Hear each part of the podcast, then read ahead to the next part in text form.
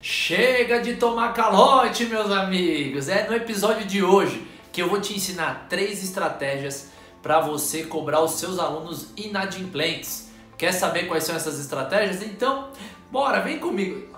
Hoje é o estagiário. Alô, estagiário! Solta a vinheta! Bora, bora, bora, bora!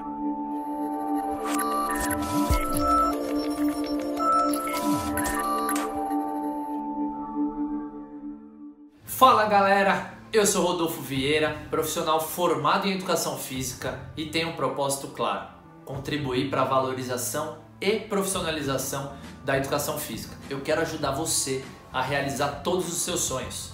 E hoje vamos abordar uma das perguntas que mandaram. Normalmente eu abro lá no, no Instagram do Personal Sucesso uma caixinha de perguntas falando: e aí, o que eu posso te ajudar? Quais são suas dúvidas, o que é desafiador para você como personal trainer. E uma das dúvidas foi essa, mandaram lá, como cobrar alunos inadimplentes. Eu sofri na minha carreira aí de 10 anos como personal trainer, mais de 10 anos já, uma única, um único calote. Então essas três estratégias eu tenho certeza que vai ajudar vocês. Foi inclusive de um primo de um grande amigo meu que aí fez a avaliação física, ele fez a fez a avaliação física, eu montei o treino, dei uma aula para ele, mas aí ele desapareceu. Mas acontece, faz parte. O grande ponto é, com essas três estratégias eu tenho certeza que vai diminuir muito o número de calotes. Espero que vocês não tenham estejam tomando muitos, mas caso estejam, eu tenho certeza que ela vai ajudar vocês. Beleza? Então vamos ao que interessa. Quais são essas três estratégias, do Vai que eu tô com os caras aqui no Tá me devendo, Rodolfo, acelera! então a primeira qual é? Tem uma frase que eu gosto muito e bato sempre na tecla no treinamento do personal sucesso. O que é combinado não sai caro. Você precisa deixar claro para o seu prospect que está virando um aluno, quando você ali finalizou a aula experimental, acorda, fala todos os detalhes como funciona. Lembra, não existe faz a aula e paga no final. Esse é o grande erro é a chance gigantesca de você tomar um calote, porque em um mês pode acontecer muitas coisas. E assim como a gente não consegue assistir o filme no cinema e pagar depois, com o nosso personal tem que ser assim também, personal trainers. Então a pessoa reserva um horário com você, paga e aí ela utiliza. Depois você dá as opções de reposição, se o aluno parar e pedir, aí você tudo vai da forma como você negocia. Então, a primeira estratégia qual é? Crie um acordo com esse aluno, formalize tudo por e-mail. Então as aulas acontecerão no dia X, no horário W, e forma de pagamento tem que ser até o dia 5. Tenho amigos que é dia 1 do mês, para não correr risco nenhum. Eu sou um pouco mais flexível, normalmente eu coloco até dia 10 né, o pagamento. E aí eu coloco as aulas do mês e mando por e-mail. E no e-mail eu coloco as informações mais importantes desse acordo que eu criei. Então, lá no e-mail eu coloco a ah, reposição de aula só para evitar problemas futuros. A reposição de aula acontece da seguinte maneira: você precisa me avisar com antecedência de tanto tempo. E aí todo e-mail eu coloco quais são as aulas do mês, qual é o valor que ele tem que me pagar e esse acordo formal das aulas. Tudo isso para evitar dor de cabeça lá na frente. A maioria das pessoas sofrem calote porque foi combinado nas coxas. Lembra, é sua empresa de personal trainer. Você precisa profissionalizar isso.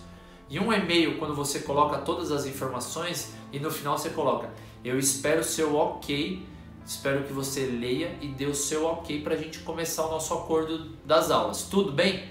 Ah, Rodolfo, mas tem algum valor jurídico? Não, não tem valor jurídico nenhum. Mas quando a pessoa te responde, ela está consciente daquilo que ela firmou o compromisso. E aí diminui muito a chance dela fazer alguma coisa errada com você. Dar o calote, no caso. Beleza? Então a primeira coisa, se preocupe em formalizar através de um e-mail tudo que você acordou com esse aluno. E coloca lá valor da hora aula, que dia e horário que você vai ministrar essa aula, como funciona a reposição, cancelamento da aula, quanto tempo ele tem que avisar, se ele não avisar ele perde, porque lembra, você ganha por hora a aula. Então você precisa se preocupar. Formalizou então, passou lá. Dia 10 o aluno não pagou. Dia 11 eu já mando na hora. E a segunda dica, eu já mando o mesmo e-mail que eu mandei no dia primeiro para ele, eu mando. E espero um, dois dias. Deu um, dois dias eu mando para ele novamente. Eu vou mandando todo dia o e-mail até ele me pagar. Ah, Rodolfo, mas ele não me pagou. Só que aí nesses próximos e-mails eu sempre coloco uma frase do tipo: Ah, pode ser que você tenha esquecido, ou confirma se aconteceu alguma coisa na transferência do seu banco, sabe? Você tem que deixar de um jeito leve, tranquilo essa cobrança. Não é, ô fulano de tal, você não me pagou, tá faltando você me pagar as horas do mês. Aí você tá pedindo para perder o aluno, né? Pelo amor de Deus. Então faça de um jeito leve, tranquilo. Fala, fulano, confirma no seu banco se teve algum problema porque ainda não chegou a transferência, que nosso combinado é até dia 10. Confirma por favor. Aí eles mesmos pedem desculpa, que acontece com todo mundo, inclusive com a gente. Então a gente precisa ter, sabe, bom senso, coerência para não ficar cobrando também. Às vezes teve algum imprevisto. Mas eu faço isso. Então a segunda estratégia, a partir do dia que você combinou, eu mando no dia seguinte. Se ele não deu nenhum retorno, aí eu mando para ele novamente com essa frase mais leve. Ah, verifica se aconteceu alguma coisa, até agora não caiu o pagamento. Pode mandar isso tanto no e-mail como por WhatsApp também. Beleza? E a terceira e a mais importante, que essa realmente faz muita diferença. Você tem que cobrar o cara. Então tem amigo meu que tem aluno devendo e não cobra, fica com medo. É a sua empresa. Lembra? Ei, acorda. Nenhuma empresa sobrevive sofrendo calote. Você tem suas contas para pagar, você tem suas viagens, seus sonhos para realizar. Então o que eu quero? Que você a partir de hoje não tenha medo de cobrar. É a sua empresa. Se você não cobrar, ela vai falir. Então eu espero que essas três dicas, lembra? Desde o primeiro contato com ele, formalize por e-mail Segunda estratégia. A partir do dia que você combinou, se ele não mandou, manda o e-mail novamente. No dia seguinte, manda mais com uma frase assim: Ah, acho que esqueceu, teve algum problema no banco.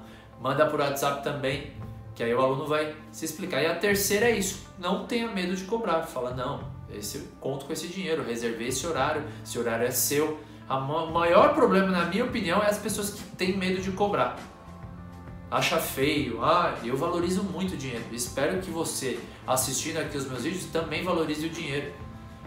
Valorizando o dinheiro, você não vai dar aula de graça, só se você optar em virar ONG. Se você quiser dar aula de graça, aí você me avisa. Que aí o que não falta é gente para treinar de graça. Mas pensando em profissional, eu prefiro ganhar dinheiro honestamente trabalhando e aí eu reservo o meu tempo para fazer caridade igual normalmente eu faço. Quem me acompanha nas mídias já viu aí eu fazendo caridade da madrugada, Juninos do Bem, agora somos da rua, é outro meu momento de doar para as pessoas. Eu tenho a hora certa, mas o horário de ganhar dinheiro é o horário de ganhar dinheiro. Beleza? Então é isso. Aplique essas três estratégias se você tem alguma estratégia que você faz que acha interessante compartilhar, coloca aqui nos comentários. Tenho certeza que, lembre sempre, aqui é uma troca. Pode acrescentar tanto para minha pessoa como para outras pessoas que vão ler e falar: puta, essa estratégia é legal, vou aplicar também. É isso aí. Deixe o seu like se você gostou desse vídeo, compartilhe com outros profissionais de educação física para ajudar que eles também não tenham calote no, na sua atuação profissional. E é isso, personal sucesso. Juntos vamos mais longe.